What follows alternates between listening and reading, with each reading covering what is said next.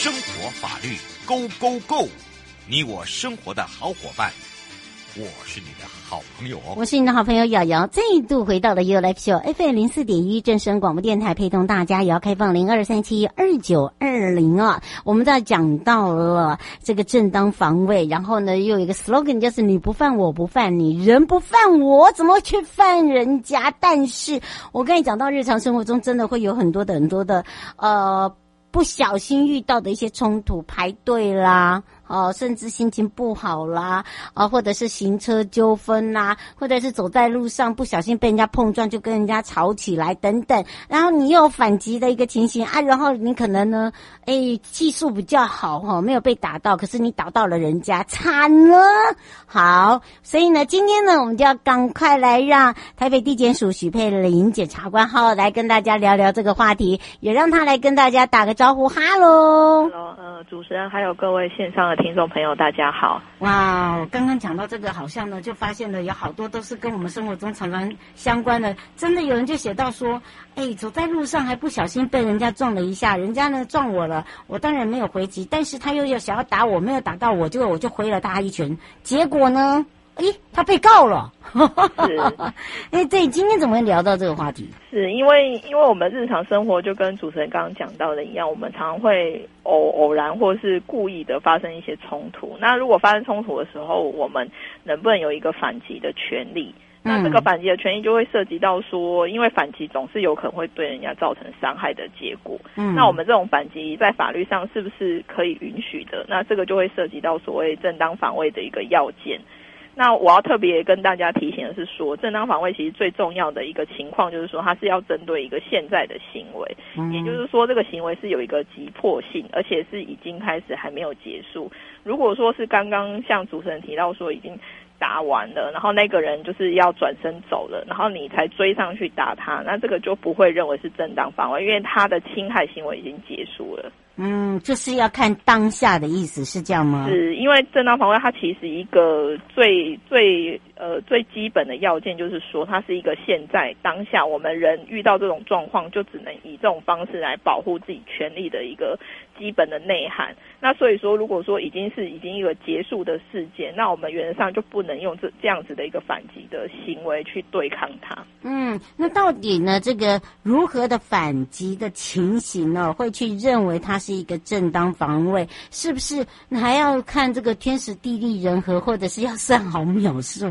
甚至呢还要有监视器，甚至还要有证人。是因为其实最主要的一个概念就是，你首先要要对对方的行为就是下定义，也就是说对方是一个不法的侵害行为。假设说对方是警察，那他需要。逮捕你，或者是他认为说你有什么犯罪行为，那这样因为对方他对你的一个侵害行为是一个合法的侵害，那你就不能对他为反击行为。那第二个最重要就是说你的那个反击行为是一个适当跟必要，而且必须是最小侵害的行为。也就是说，如果人家只是打你，那你能不能就是用开枪的方式去反抗？那这样子的话，可能就不会构成一个最小侵害的行为。嗯，这个真的要让大家呃可以了解哦，就是呃针对刚刚呢检察官所说的，而且呢，我觉得我就说呃，如果说对方的行为呢，你觉得你已经有受到伤害了，或者是说心情上面，是不是也可以告他？呃，是可以是可以告，不过说我们现在提到的是说线下当当下的行为，只是说、oh. 只是说对方他如果说真的对你是一个不法侵害，那当然我们都可以提高或是做后续的一些追偿，只是说呃，如果当下你需要去做一个对抗的行为，你这样一个对抗行为是不是法律上所允许的？这是正当防卫的概念。那至于说对方那个行为是不是？合法的，然后他是不是有一个对你造成一个身体上的侵害？那你能不能求偿？能不能提高？那个都是回归一般法律的规定。嗯，是哦。林先生想请教一下，他说，呃，就有些邻居喜欢呢顺手牵羊，拿人家的脚踏车去骑，然后也不把人家放回来，这是偷窃的行为。到最后呢，呃，两边吵架，然后就开始对打。他说这样子的话，呃，后续该怎么做？是因为前面 那个脚踏车的行为，就是说这个东西就是要之后就是再去认定那个所谓所有权的归属，那个是另外一个问题。那只是说，如果双方发生冲突的当下，然后我们双方可能最常见的就是说邻居可能发生一些互殴的行为。那其实互殴最实务上确实很常见，就是说双方都想要主张我是正当防卫，因为双方都说都是他先打我的，然后大家都是这样子这样子互相的说这样的说法。那如果是这样子的说法，其实，在法律上来讲的话，互殴原则上是很难主张正当防卫的，因为我们正当防卫有一个最重要的要件，就是说他必须出于一个防卫的意思，就是你心里面是为了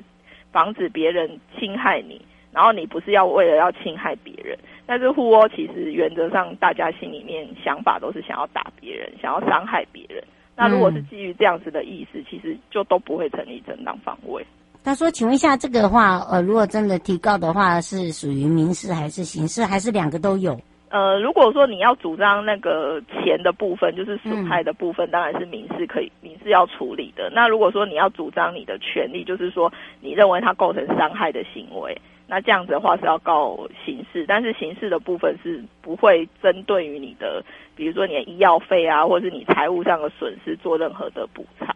嗯，对，那是国家要去追索你的犯罪。嗯嗯，是，所以哦，基本上哦，如果说行为人呢，这个基于防卫，那他真的有这样的一个状况之下哦。哦，怎么样来才算是正当的？我觉得这个可能要教大家哎。对，因为其实正当防卫，从我刚刚讲下来，其实大家应该有一个感觉，就是说，其实正当防卫在实物上确实是比较难构成的。嗯，也就是说，你必须主你主观上要先去认定说，你心里面是出于防卫的意思，而不是要去伤害别人的意思。那第二个，你客观上你的行为要是一个现在的行为，就是说，你也不能针对过去或未来。去做一个防范的动作，然后你的行为也必须是一个适当而且必要、最小侵害的行为。所以这些要件其实，在某个程度上是蛮严格的。嗯，对。所以哦，请大家哦，真的要特别的这个小心呐、啊，尤其是呃，如果说你在这个行车上面跟人家这个不小心有一点点的擦撞啊，哈，引发了他他觉得说是你自己故意的啊，等等，哎，真的不要冲动哦。因为因为基本上，如果说，诶，对方是一个人开车，然后你是两个人开车，然后你还有人作证，那如果说对方是两个人开车，你一个人开车，他如果这个对方又说都是你的错，那这个可能就会后面延续很多的问题，对吧？对对，这个问这个问题就会非常多，而且就是。原则上就是说，原则上就是大家遇到冲突的时候，其实还是希望大家说不要就是利于当时候的情绪做一些太过激动的行为。如果说只是一个，只是人家可能只是一个过失的行为，或是说人家可能也不是说基于真的想要伤害你的意思，那这样的话其实也不需要在第一时间就立刻做一个非常积极的一个侵害的行为，然后以至于让自己可能之后。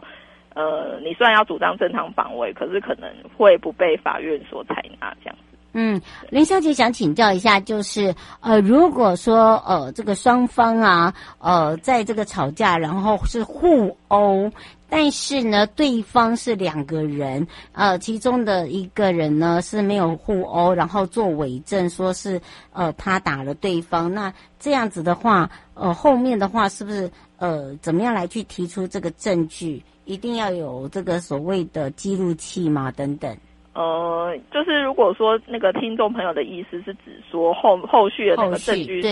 收集的部分，那当然就是要有一些客观证据。那当然法院不会只听信一面之词。那如果说是对方的朋友，原则上他可能。他作证的内容可能就会比较有有利于他的朋友，只是说，如果说有经过法院这边传唤来拒绝的话，那他如果做这样子的伪证行为，后续是被认为说其实跟事实不符，那他自己就要担负那个伪证的罪责。那当然，除了人证之外，法律上也会有物证上的收集，就是例如说手机的录音录影啊，或是监视器啊，或是或或者是有其他路人经过，然后看到相相相关的状况。那另外就是他提到那个互殴的状况，其实原则上，原则上如果说法律上如果认为说互殴是第一个，你当然要出于防卫的意思。那如果说你不是出于防卫，是你是因为很生气他打你，所以你就打他，那这样当然不会构成。那另外一个可能性就是说，双方都要主张是正当防卫，然后已经没有任何证据可以证明到底是谁先开始这这场冲突的。其实，如果是这种状况的话，法律上也通常不会认为是双方都不能主张正当防卫的意思。嗯，是。最后是不是有也帮忙大家哦做一个呃会诊哦，让大家哦这个比较不清楚的地方啊，还有要提醒大家的地方。是，就是正当防卫，其实它就是一个以正对抗不正的一个权力行使的制度。那但是我们也要防止说有人去滥用这样的制度去伤害别人，所以在法律上会比较有一个严格的认定标准。那为了是就是要在攻击跟反击方之间取得一个平衡，所以这个部分这样子的设计会让反击方的正当防卫的成立会比较困难。所以说，最常见的那种互殴，像刚刚大家问到那个状况，其实几乎是不太可能成立正当防卫。所以就是要呼吁大家，如果遇到这样子的冲突状况之下，如果真的要做一个防卫行为，是希望大家做一个必要的防卫行为，只是要让那个侵害终止就好，不要再去做一些狭怨报复或是伤害的行为，不然的话可能会还是要担负法律上的罪责。嗯，而且这个罪责有时候。哦，不是只是一个这个罚则，有时候连呃金钱上都要来做赔偿哦。对，对，刑事上的话就可能构成伤害啊，或是恐吓啊，或是各各式各样的刑事责任。那民事上就是，如果你造成人家身体上的损害的话，或是精神上的一个创伤，都有可能要赔偿。嗯，所以要提供给大家，也要非常谢谢台北地检署许佩玲检察官陪伴大家解释的这么清楚。我们就下次空中见哦。谢谢各位。